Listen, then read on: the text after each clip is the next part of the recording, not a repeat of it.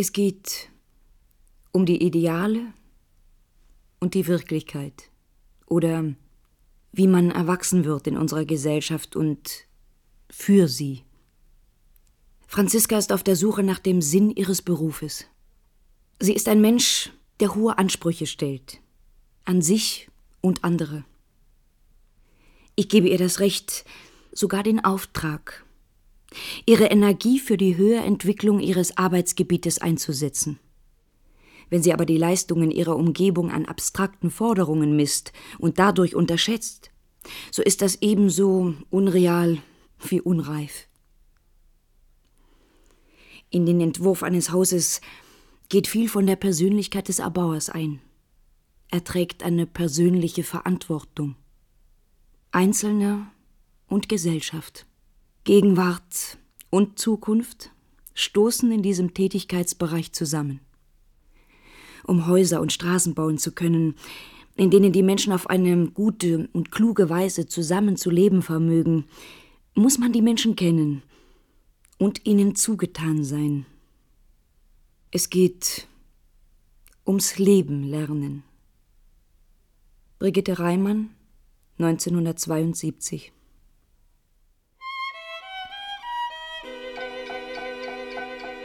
Franziska Linkerhand, Architektin. Oder Szenen aus einem Frauenleben. Hörspiel in zwei Teilen von Hans Bräunlich nach dem Roman von Brigitte Reimann. Erster Teil Ankunft in Neustadt. Wilhelm, Bruder, ich bin so sehr allein. Unser Wiedersehen hier in Neustadt war zu schnell vorbei. Zu vieles blieb ungesagt. Jetzt regnet es, Wilhelm, seit du weg bist. Seit ich dich auf den Bahnhof brachte. Ein dünner, stetiger Herbstregen, der die roten Blätter entfärbt, der jedermann misslaunig stimmt. Wo bist du jetzt? Was treibst du gerade? Jagst du in Dubna wieder mal deine Atome im Kreis herum? Lach nicht, Brüderchen. Aber ich stelle sie mir immer wie Kaulquappen vor, mit kleinen Schwänzen. Was ist mit uns geschehen? Mit mir? Mit dir. Ich bin kein großer Wissenschaftler geworden, sagtest du noch, bevor du abfuhrst. Ich habe keine umwälzenden Entdeckungen gemacht und es wird niemals einen Linkerhand-Effekt geben. Ich bin nur ein guter Mann in einem guten Team geworden. Die ganze Zeit während deines Besuches hattest du nicht von dir gesprochen, nie in der Ich-Form, immer nur von uns, wir, unsere Anlage, unsere Forschung. Dabei sehe ich dich noch wie vor Jahren höre dich reden in deinem mönchischen Zimmer. Ich sehe deine Freunde, diese jungen Genies, die neuen Einsteins und Überplanks, und ich sehe dich unter ihnen. Dich, den größten von allen, jedenfalls in meinen Augen. Das Vaterland des Physikers ist die Welt. Ich kenne keine Klassen mehr, nur drei Kategorien von Menschen. Solche, die die Quantenmechanik verstehen, solche, die dazu imstande wären und die übrigen. Nicht Überzeugungen werden prämiert. Bevölkert eure Welt nicht mit Illusionen, auch nicht mit politischen. Abends in den Spiegel gucken zu können, ohne sich dabei selbst ins Gesicht spucken zu wollen, das ist es. Nur das. Du warst so weit weg damals, Wilhelm. Auch von mir. Heute ist das anders. Heute könnte ich über alles mit dir reden. Über Neustadt, über Ben. Ich habe mich inzwischen selbst kennengelernt. Ich habe zu ergründen versucht, wie ich ich geworden bin. Alles begann mit meinem kindlichen Schmerz, mit dem 14-jährigen Erschrecken über den roten Fleck auf weißem Laken. Ich wollte noch keine Frau sein. Doch ich schrie vergeblich dagegen an. Wer kann schon die Gesetze der Natur für sich aufheben? Ich beweinte einen Verlust, dem ich erst heute einen Namen geben kann. Kindheit. Ich war hinausgestoßen worden in den Raum Welt. Gegen die Krankheit konnte mir kein Arzt helfen. Na, na, na, na, komm. Ein Malheur, das du mit allen Frauen teilst. Gut, auch mit ziemlich viel Affenweibchen. Aber werd deswegen doch nicht gleich hysterisch. Noch ist's ja nicht so weit, dass du in einem Kreissaal brüllen musst vor Schmerz. Sprich einfach mal mit deiner Mutter darüber. Ansonsten, katzendürr bist du zwar, doch hast ein Herz. Das reicht für einen Sieg im Marathonlauf. Wo ist deine Schulter, Wilhelm? Wo sind deine Freunde von damals? Ich habe euch so bewundert. Meine Klassenkameraden waren ja noch junge Gockel, ihr dagegen schon Männer. Ihr hattet, als ihr euer Abitur machte, das letzte Aufgebot überlebt. Zusammenbruch und Gefangenschaft. Ihr hattet die schlotternden Uniformen abgelegt, die zur großen Stahlhelme, und wart zurückgekehrt in die inzwischen zu eng gewordenen Schulbänke. Meine erste Liebe war einer von euch. Diango. Der Zauberer. Zigeuner. Benjamin. Später exmatrikuliert wegen seiner Liebe zum Jatz. Und ihr, seine Freunde, habt es geschehen lassen. Was kann ich dafür, wenn für bestimmte Leute der Jazztrompeter Charlie Parker ein Agent des Weltimperialismus ist? Nein, ich kann Django nicht helfen. Oder soll ich an seiner Stelle den Scheiterhaufen besteigen? Mit ihm zusammen? Außerdem bittet er selber um seine Exmatrikulation. Ist auch für seine Kaderakte von Vorteil. Und für dich ein Glück, was? Du Feigling. Ach was, zur Bewährung reist er ein Jahr in der Landwirtschaft ab, dann kann er weiter studieren. Als ich Django später wieder traf, Jahre danach, da stand einer vor mir in der soliden Allerweltseleganz einer mittleren Gehaltsstufe. Django so ähnlich wie eine Planzeichnung einem Entwurf. Entwürfe sind immer schöner und mutiger. Der Augenblick, wenn du mit dem Stift die erste Linie ziehst, zart, grauschwarz wie angelaufenes Silber. Das ist aufregend wie der erste Kuss eines Mannes, der vielleicht einmal dein Geliebter sein wird. Das schwebt noch zwischen Zufall und Probe und allen großen Möglichkeiten. Und du zitterst vor Neugier. Musik, Franziska? Jatz? Natürlich aufgegeben. Dein Django ist braver Physiklehrer geworden. Was willst du? Wir verändern uns eben alle. Ich werde immer gierig bleiben auf dieses verrückte Leben, in dem alles möglich ist. Du bereust nichts. Nichts, was du je getan oder unterlassen hast? Nichts. Ich beneide dich, Mädchen.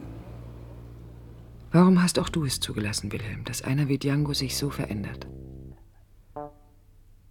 Ich habe dich damals, als er geäxt wurde, dafür gehasst. Mit 17 ist man ein strenger Richter. Heute verstehe ich dich. Übergelaufen aus Bürgerwelt und Nazizeit in die beste aller Welten, durfte die nicht unvollkommen sein. Nein, nur an uns war zu zweifeln. Ja, wir mussten an uns zweifeln, wollten wir es nicht an der neuen Gesellschaft der alten Welt abtrünnig geworden, nahm uns aber die neue nur mit Vorbehalt auf. Wir waren auf allen Fragebögen sonstige. Es gab drei Rubriken: A, B, S, Arbeiter, Bauern, Sonstige. Wir galten immer noch als Bürgerliche, obwohl wir nicht nur zweifelhafte Lebensumstände, sondern auch einstige Ideale und Haltungen aufgegeben hatten. Ich wurde, um mich zu behaupten, wie besessen radikal. Verliebte ich mich auch deshalb in einen Arbeiter? Gegen alle Warnungen, auch gegen deine, Wilhelm? Ich weiß nicht. Ich weiß nur, Wolfgang sah aus wie Jean-Marie mit 20. Ich habe auch drei Schwestern. Aber keine mit so einem Gesicht zum Rumzeigen. Wir können ja mal ins Kino gehen, wenn Sie sich mit einem einfachen Arbeiter über die Straße trauen. Wolfgang X. Sinnbild männlicher Schönheit. Kräftiger Geruch nach Sonne und Schweiß. Das Gesicht des jungen David unterm bekränzten Hirtenhut. Eine gerade Linie von Stirn und Nasenrücken, ein Mund mit üppigen Lippen, Augen von einem Grün, die grünsten Augen, die ich je gesehen habe. Von seiner Mr. Universum-Figur nicht zu reden.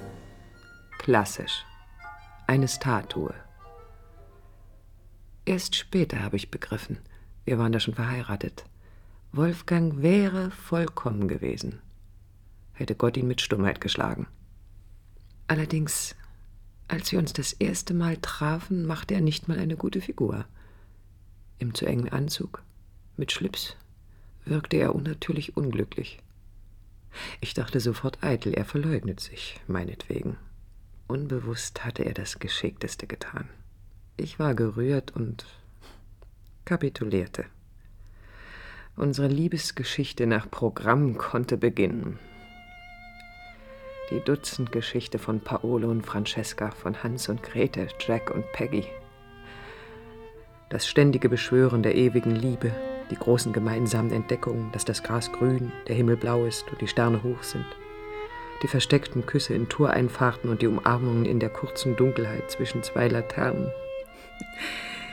Nein, Wilhelm, da konntest du Warnsignale geben, so viel du wolltest. Sei doch nicht so entsetzlich naiv. Schwesterchen.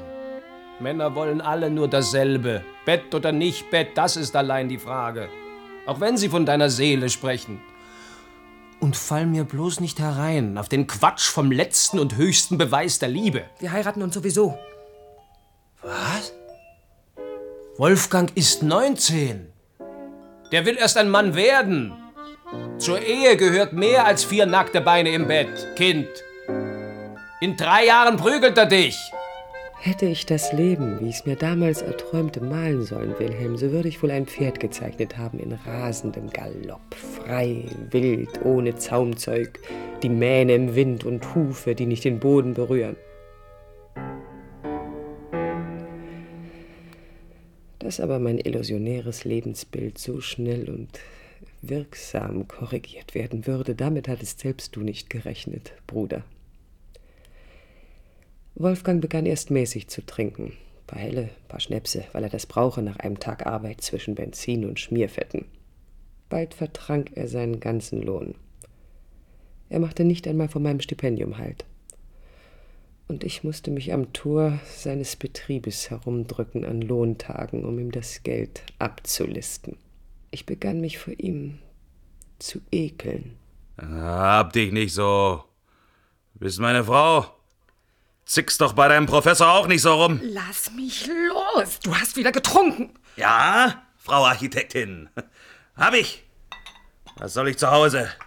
Bist ja kaum da. Ich arbeite nun mal nicht am Band, das weißt du. Bitte, Wolfgang. Hör auf zu trinken.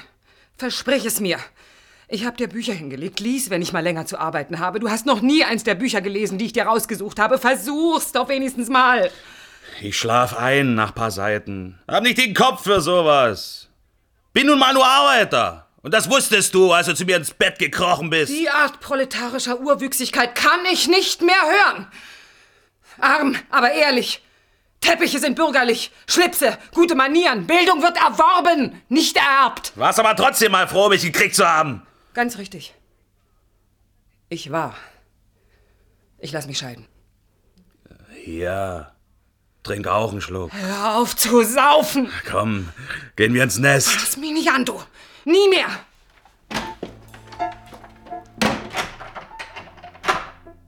Manchmal träume ich von jener schlimmen Zeit. Wolfgang war eifersüchtig auf meine Studienfreunde. Auf Professor Reger, bei dem ich nach dem Architekturstudium zu arbeiten begann. Er war hilflos gegenüber der Art Leben, das ich führte. Er war voller Minderwertigkeitsgefühle. Daher seine Mutproben irrwitzigster Art. Daher trank er. Das glaube ich wenigstens. Und manchmal schlug er mich wohl auch deswegen. Ach, Wilhelm, du studiertest damals längst in Moskau. Ich hatte niemanden mehr. Ich war allein, ohne Hilfe. Vater hat mich auch nicht verstanden. Er verschloss sich ja von jeher unseren Sorgen. Er lebte in einer anderen Welt. In seinem Zauberberg spielte er 19. Jahrhundert. Schon Solar war ihm zu modern. Hemingway widerte ihn geradezu an.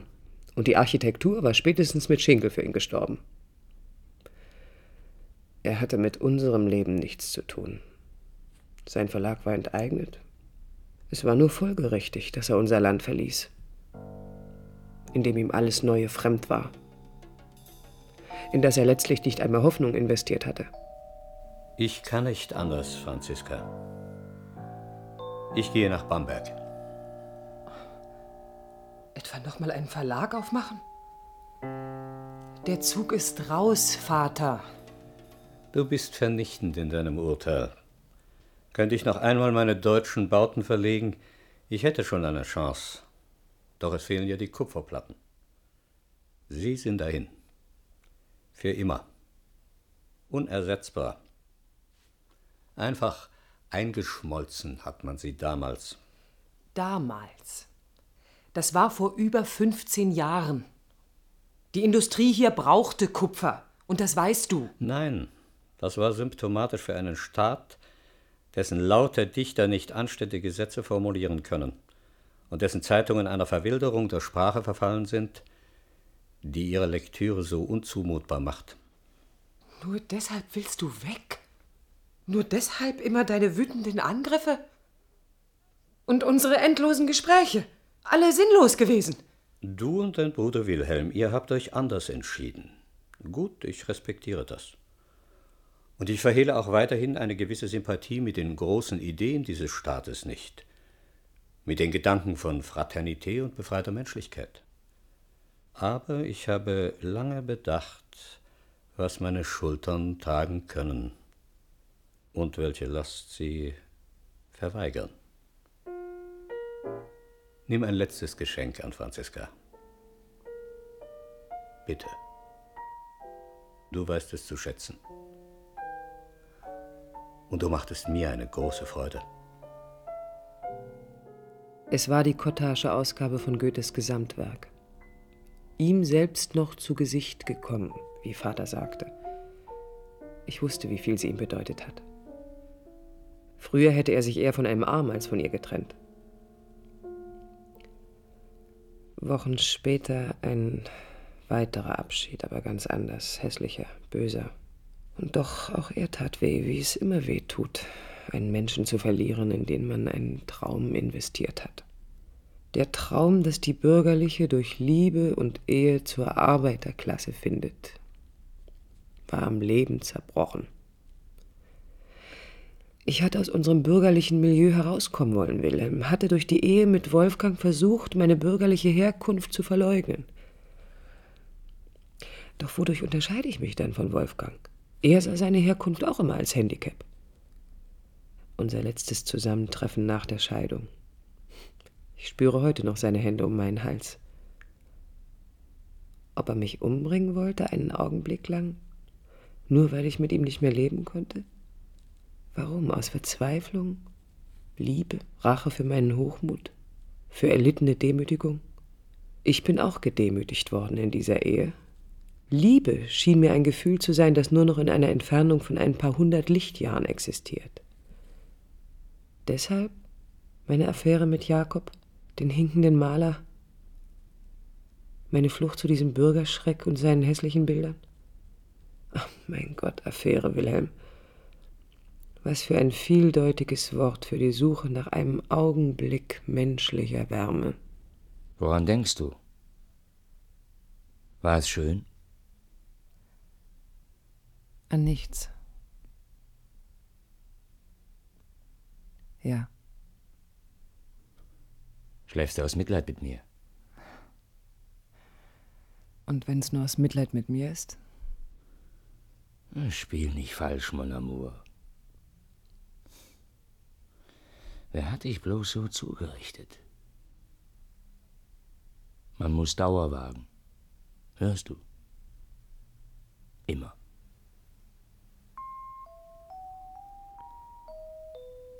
Wagnis der Dauer. Klingt gut. Sieh mich nicht so an. Du bekommst ein Menschengesicht. Lange Zeit warst du nur hübsches Fleisch. Meine langen Haare, Wilhelm, die habe ich mir erst nach all dem abschneiden lassen.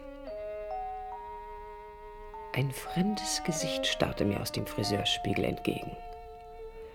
Und mit dem ging ich zu Professor Reger und knallte ihm meine Kündigung auf den Tisch. Ich musste Schluss machen, musste weg, neu anfangen. Es ist eine Auszeichnung, bei mir arbeiten zu dürfen. Ich bin es gewöhnt, dass zum Fenster wieder hereinklettert, wenn ich zur Tür hinauswerfe. Ich weiß. Trotzdem. Schade. Was in einem Architekten steckt, sehe ich, wenn er nur drei Striche aufs Papier zeichnet. Die sind für mich die drei Zeilen, an denen man den Dichter erkennt. Wie lange willst du weg? Ein Jahr wenigstens. Warum? Sie geben nur Sicherheit. Kein Risiko.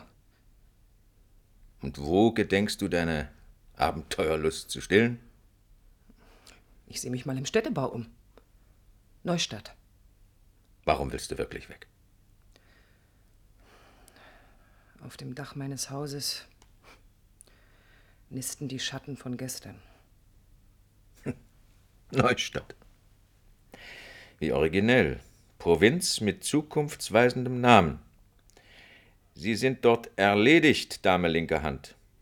Warum aber gleich noch einen neuen Haarschnitt? Du siehst ja aus, als kämst du gerade aus dem Gefängnis. Ja.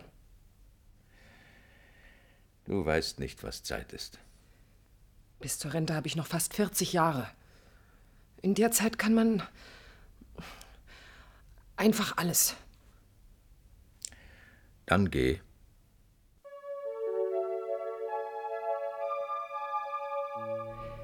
Die Stadt, von der ich Abschied nahm. Niemals war sie so schön gewesen. Barock im Winter. Das ist schon was. Danach hast du schon Heimweh noch ehe du fort bist. Ich flüchtete nach vorn, ins Unbekannte, Ungenaue, Ungewisse. Nur anders musste alles sein. Neu. Was wusste ich schon vom Städtebau? Nur eins wusste ich. An keinen Besitz durfte ich mich klammern. Sonst würden die Dinge mich besitzen. Ob es ein ererbter Empirtisch war oder die gesicherte Karriere bei Reger. Was wusste ich schon von Neustadt? Etwa, dass ich Ben dort finden würde? Ben, die Liebe meines Lebens? Ich wusste, Neustadt liegt in der östlichsten Ecke dieses Landes, der Hundetürkei, Kleinsibirien, im Gebiet des schwarzen Schnees, so genannt von Reger und seinen tüchtigen jungen Leuten, die bei ihm hocken blieben in seinen warmen Büros. In Neustadt erwarteten mich keine bequemen Büros.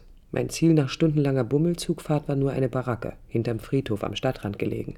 Über ihrem Eingang das protzige Schild Industrie Hochbauprojektierung. Hauptinvestor. Tag, heiße Gertrud, bin das Sekretariat hier. Frau Linkhand, nicht? Freue mich, Sie kennenzulernen. Aber freuen Sie sich mal nicht zu früh. Nämlich hier ist der Arsch der Welt und da bleibt keiner lange, Sie auch nicht. Doch ich halt lieber den Mund, hab nämlich wieder meinen unguten Tag.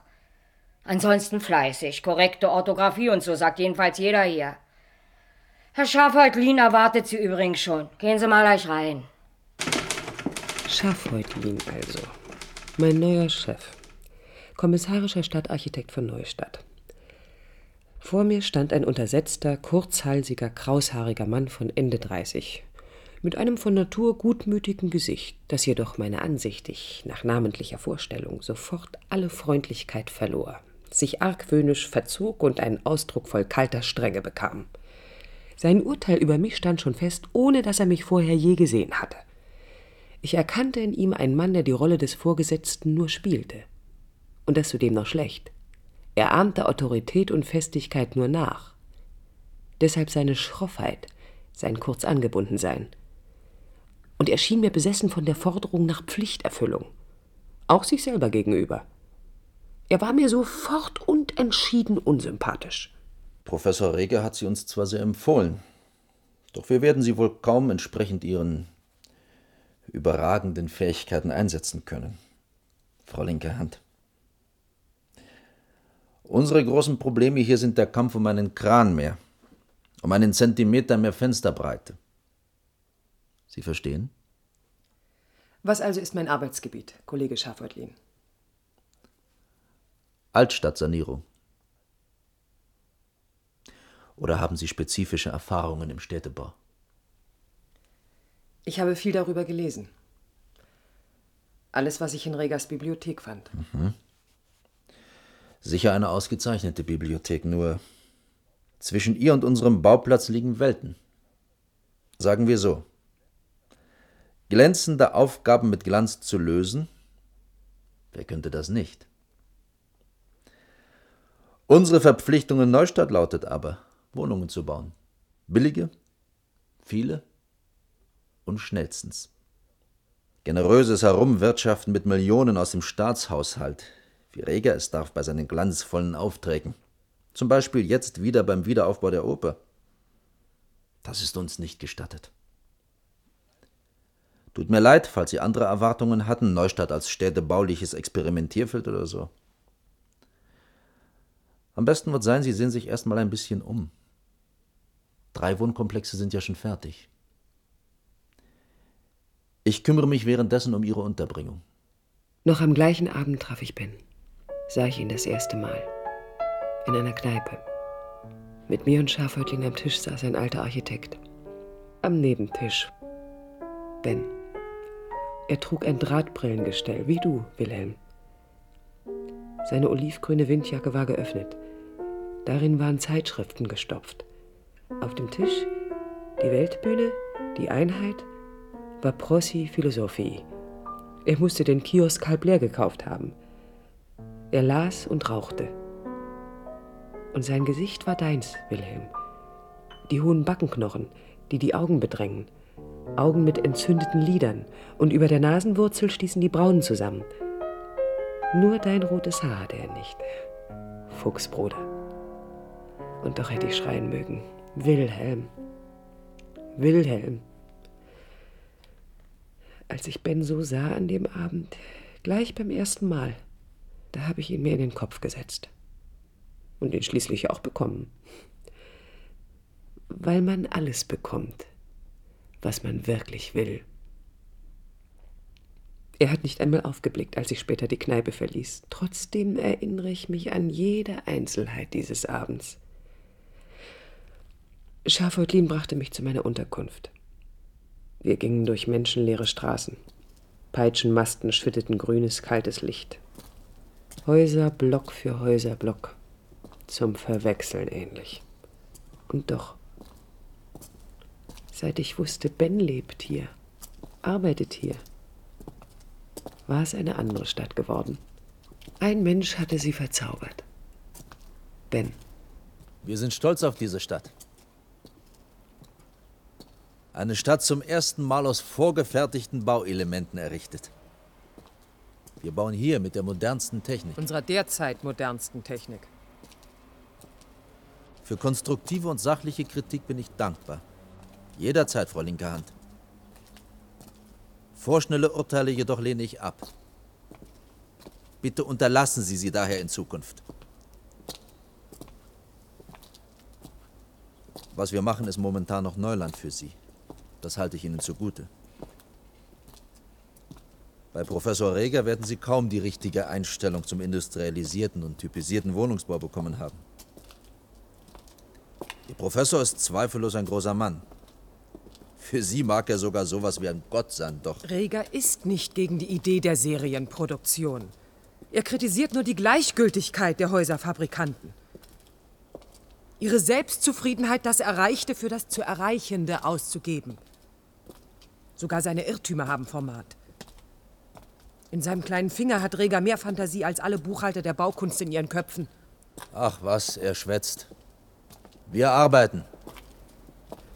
Nein, ich erkannte noch nicht, dass mir Schafhäutlin auf seine trockene und schulmeisterliche Art entgegenkommen und gerecht sein wollte. Er kannte Reger und ahnte schillernde Verführung bei ungefestigter Jugend. Oder hatte er sich in diesem Augenblick gefragt, ob er jemals so unbedingt, so leidenschaftlich und unkritisch einen Lehrer verteidigt habe? Oder einen Freund? Dann meine erste Nacht im Wohnheim. Letzter Häuserblock am Stadtrand. Asyl für Wartende und Wurzellose. Das Zimmer in der Delegationsetage. Wo Ben und ich uns später so nah waren, wie Menschen sich nur nahe sein können. Die Luft trocken, der Linoleumfußboden grün spiegelnd wie eine Eisfläche, die Möbel hell und von aufdringlicher Zweckbestimmtheit.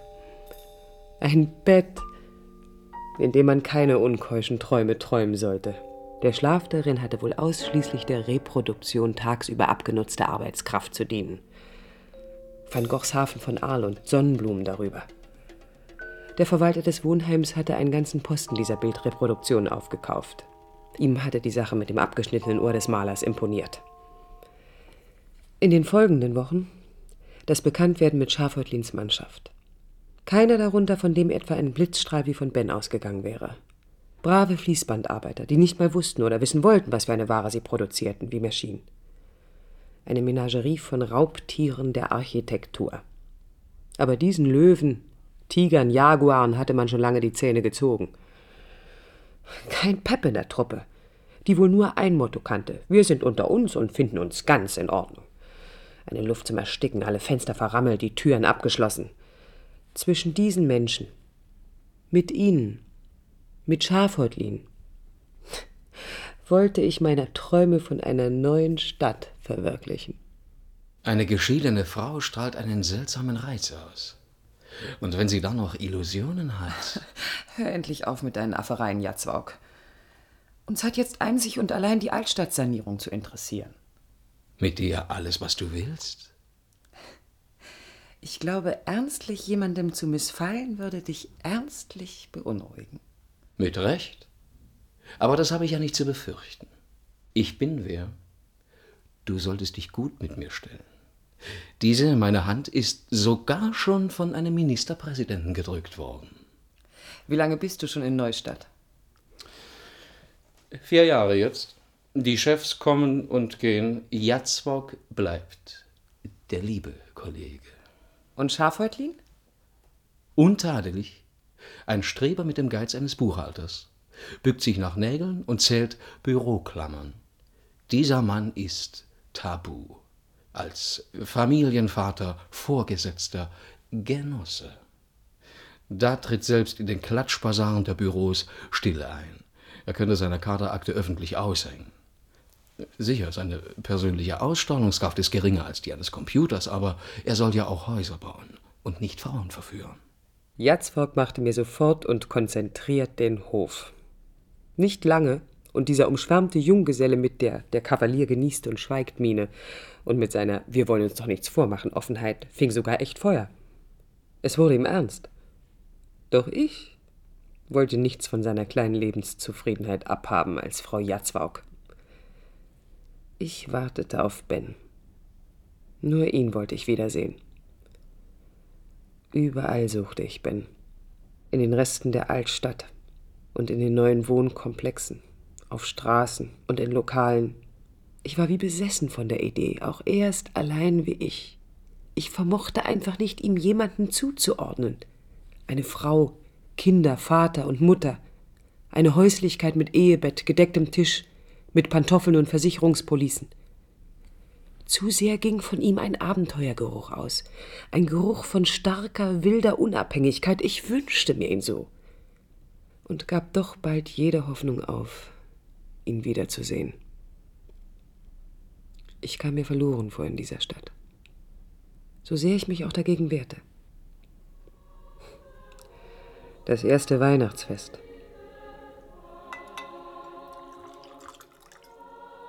voller im lockigen. Ach, scheiß alles.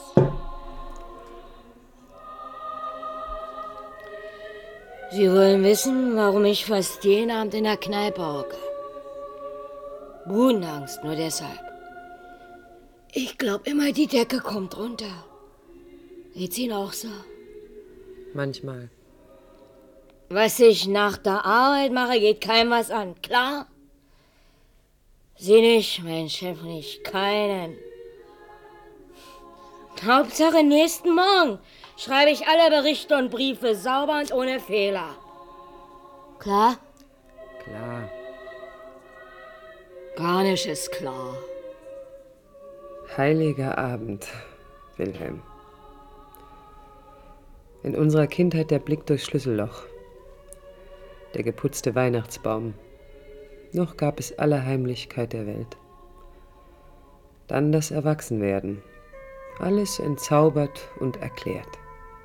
Die zersägte Jungfrau auf dem Jahrmarkt. Nur ein Trick mit Spiegel und Tüchern. Liebeskummer? Eine Nukleinsäurereaktion. Ach, geht mir doch weg damit.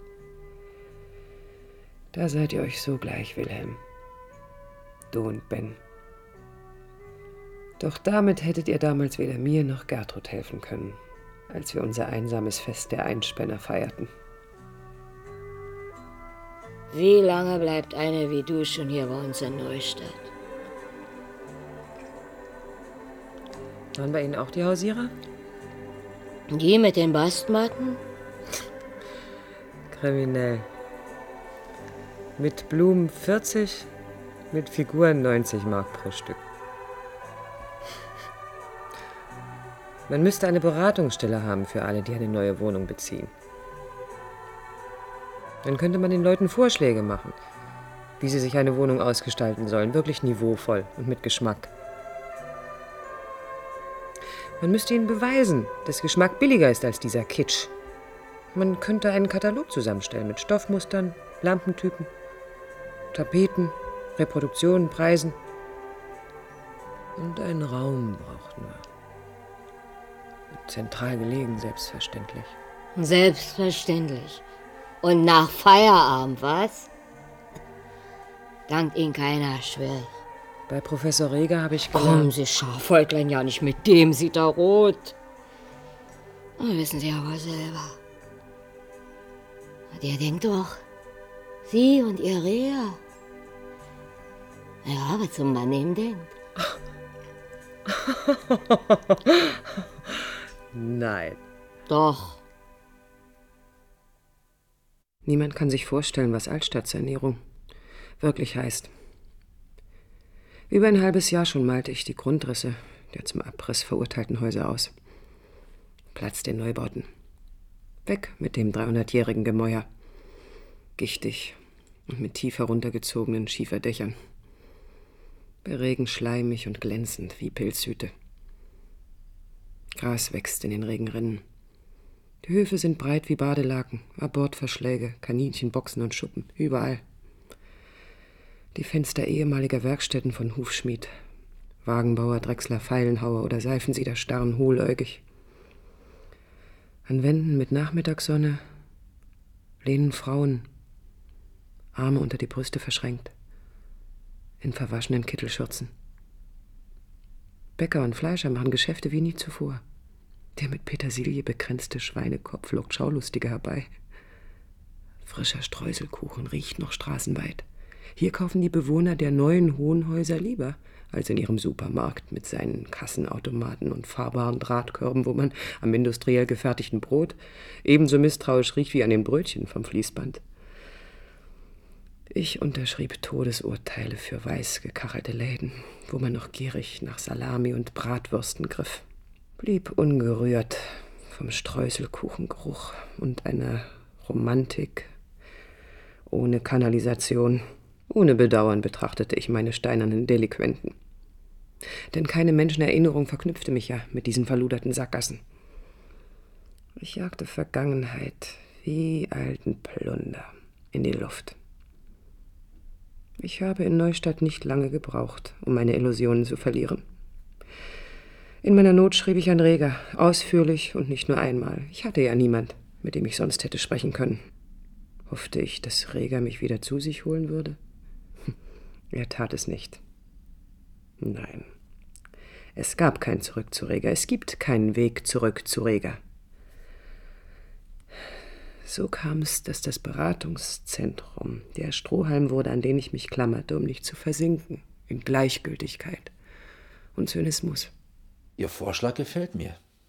So ein Beratungszentrum für die Bezieher der neuen Wohnungen könnten wir wirklich brauchen. Es würde nebenbei auch dem Handel die Bedarfsplanung erleichtern. Bloß, wo soll ich einen Raum dafür hernehmen? Ich wüsste einen. In der Nähe der neuen Kaufhalle, ein Laden. Er steht leer. Das schlagen Sie sich mal aus dem Kopf. Sicher gibt's für ihn schon längst eine Verwendung. Ja, als Beratungsladen. Sie wollen immer alles und alles sofort. Natürlich.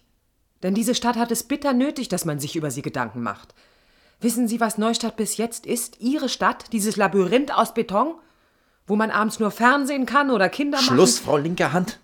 Auf der Basis diskutiere ich nicht. Ja, ich weiß. Ich bin für Sie auch nur einer der vielen tüchtigen, aber fantasielosen Architekturbeamten. Verdammt, was verlangen Sie bloß alles vom Leben? Alles. Lieber nur 30 wilde Jahre leben als brave 70. Eine grottenolme Existenz, niemals. Auch die Liebe zur Arbeit darf kein Verlustgeschäft sein. Aber das ist doch jede Liebe. Mit dem Laden, das regle ich. Ich versuch's jedenfalls. So bekam ich meinen Beratungsladen. Er half mir und auch Gertrud, unserer alkoholsüchtigen Sekretärin, über manchen Abend hinweg. Aber nicht über alles. Und vor allem nicht über die Sonntage. Meine Sonntage in Neustadt. Sie glichen sich wie ein Ei dem anderen. Das Wohnheim ruhiger als sonst.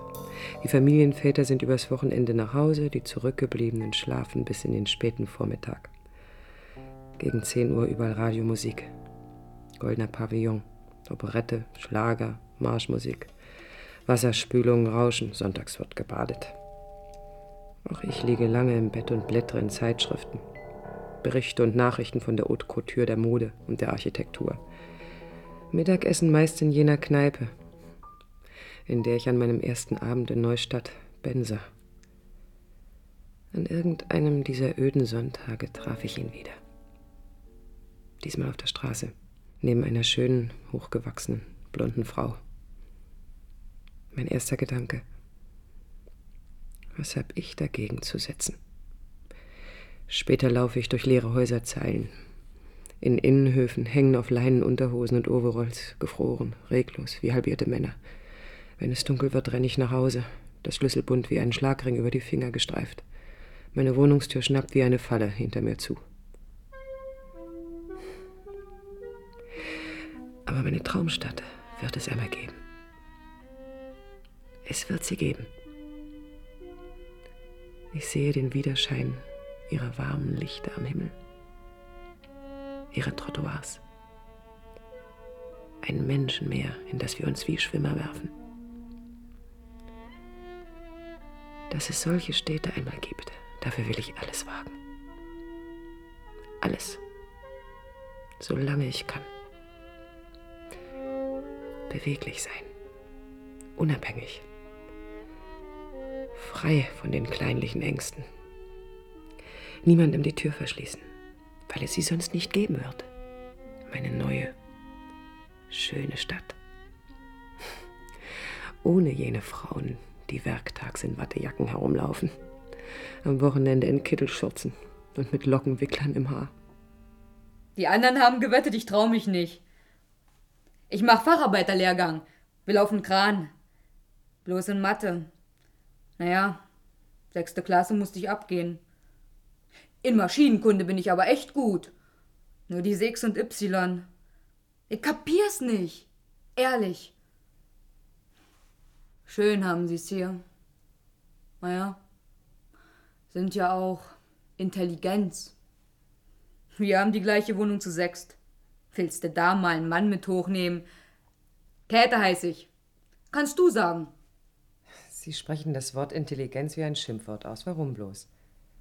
Weil ich heute entsprechend meiner Qualifikation entlohnt werde? Ich musste schließlich 17 Jahre die Schulbank drücken. Da haben Sie schon lange Geld verdient. Wie viel schon? Oh, in meinen Semesterferien habe ich auch auf dem Bau gearbeitet. Ich weiß verdammt genau, wie viel.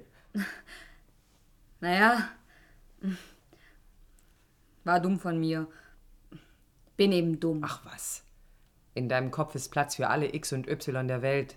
Zeig mal die Aufgaben her. Käthe hat sich für den Mathe-Nachhilfeunterricht revanchiert.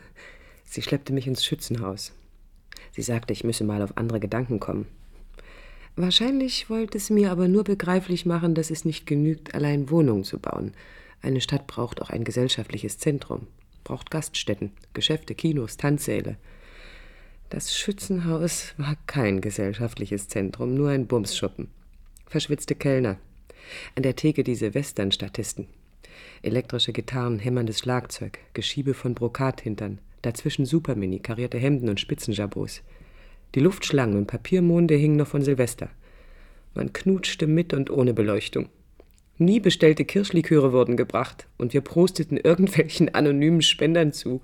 Und am Schluss dann noch die Flucht vor wilden Kavalieren. Sie scheinen sich aber trotzdem nicht schlecht amüsiert zu haben. Waren Sie etwa noch nie da drin? In meinem Alter? Alt ist nur, wer Experimente und Risiken scheut. So warum müssen Sie immer alles ignorieren, was Ihren subjektiven Vorstellungen widerspricht? Verstehe. Man muss erprobte Erfahrungen gegen überspannte Erwartungen setzen. Ja. Im Leben und in der Architektur. Wir gehen durch fertige, noch unverputzte Häuserblöcke, die wie Attrappen für einen längst abgedrehten Film aussehen. Kabeltrommeln verstellen uns den Weg. Wir müssen uns in der Straßenmitte halten, zwischen wassergefüllten Reifen und Kettenspuren. Zäher Schlamm saugt sich bei jedem Schritt an den Stiefeln fest. Bauarbeiter und Kipperfahrer pfeifen mir hinterher. Der Wind reißt mir die Worte vom Mund.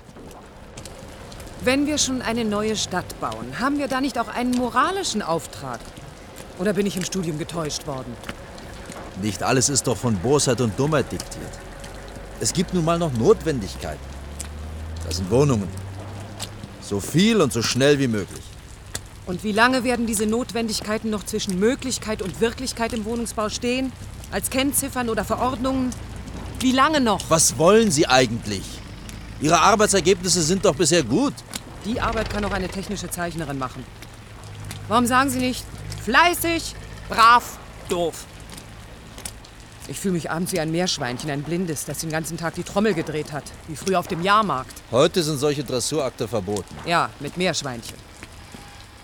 Warum wohnen Sie eigentlich nicht in einem Ihrer schönen Häuser hier in Neustadt, sondern immer noch in Uhlenhorst in Ihrer Villa? Hören Sie auf. Ihr Gerede beweist, Sie können oder wollen sich nur nicht einordnen. Sie sind eitel. Ihnen geht es in Wirklichkeit nur um ein eigenes Projekt. Ihr Name soll drunter stehen. Und wenn? Habe ich denn kein Recht auf Selbstständigkeit? Auf Anerkennung? Ach, Sie können mich mal. Schaffelin hatte recht. Ja, ich wollte eine Aufgabe, die mich forderte, in der ich mich beweisen konnte, für deren Erfüllung ich verantwortlich war. Na und? Ist das falsch? Ich habe mein Leben doch bisher noch nicht gelebt, nur Leben vorbereitet, bestenfalls geprobt. Ich habe noch keine Schule gebaut, kein Theater. Ich habe immer nur von allem geträumt. Oft glaube ich auch Ben. Meine Zeit mit ihm habe ich mir nur erfunden. Was wird bleiben von mir? Ein Dutzend Entwürfe und Ideenskizzen? Die Phrase von den vielversprechenden jungen Leuten, einer gewissen linke Hand, ja, hochbegabt, sicher, doch leider. Wir haben keine Zeit zu verlieren. Jeder Tag unseres Lebens ist einer, der ins Dunkle fällt. Wir sind kein Stundenglas mit enger Taille und drei Fingerspitzen Sand, darin die Unendlichkeit. Man drehe das Glas nur um, immer wieder. Was Schafeutlin mir vorwarf, Eitelkeit war eine Gemeinheit, eine Unverschämtheit. Ich bin einfach losgerannt. Die Augen zusammengekniffen vor Wut, wie blind. Und erst als die Schnauze eines Kippers vor mir auftauchte, kam ich zu mir. Bremsen schrien, das Fahrzeug stellte sich quer, der Kopf des Fahrers schlug nach vorn gegen die regennasse Windschutzscheibe. Bens Kopf. Überall hatte ich Ben gesucht. Nun dieser Zufall. Idiot! Den Arsch versohlen sollte man dir! Traumtänzer! Ja, den. Ach so. Entschuldigung, ich habe nicht gewusst, dass Sie eine Frau sind. Der Schutzhelm, ich dachte. Wusste er wirklich nicht. Also hier verstecken Sie sich. Wieso, kennen wir uns? Vielleicht. Alles in Ordnung? Franziska? Tag. Tag. Wie Sie sehen, ist mir nichts passiert. Noch nicht. Na dann, Wiedersehen. Wiedersehen!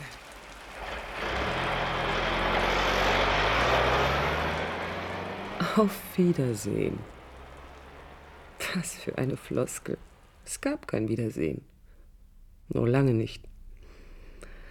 Stattdessen Grübeln und qualvolles Warten.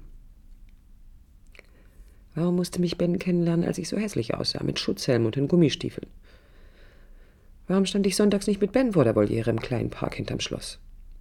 Warum mit Schafhäutlin, dem Unverdächtigen, Unbestechlichen, der neuerdings ab und zu seine Familie belog, um ein paar Stunden zu haben für einen zerquälten Besuch bei mir?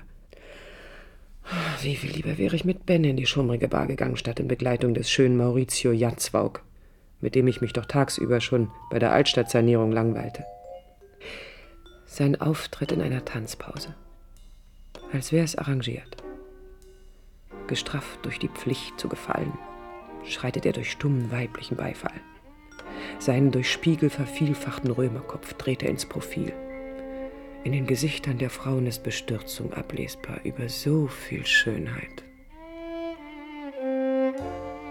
Ihr Frauen seid alle so reizend.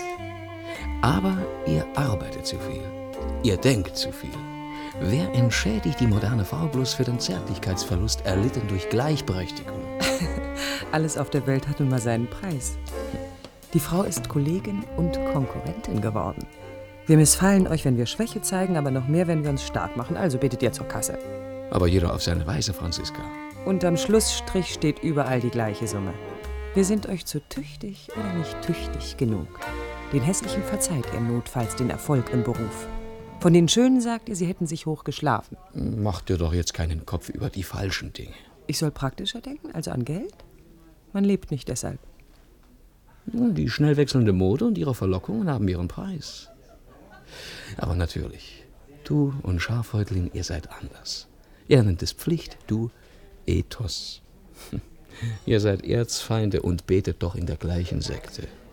Einmal eigenverantwortlich arbeiten zu können, darüber denke ich schon nach.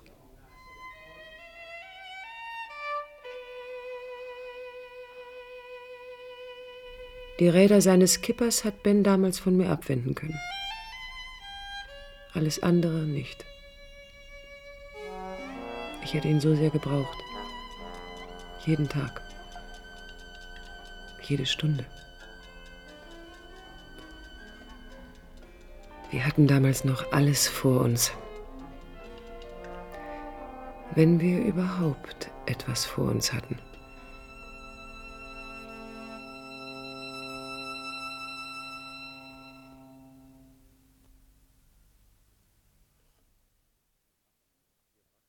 Wir brachten Franziska Linkerhand, Architektin oder Szenen aus einem Frauenleben. Hörspiel in zwei Teilen von Hans Bräunlich nach dem Roman von Brigitte Reimann. Erster Teil Ankunft in Neustadt. Dramaturgie Peter Koslicki. Musik Thomas Hein. Als Franziska Linkerhand hörten Sie Regina Jeske. Schafhäutlin war Klaus Schleif, Wilhelm Hans-Jörn Weber.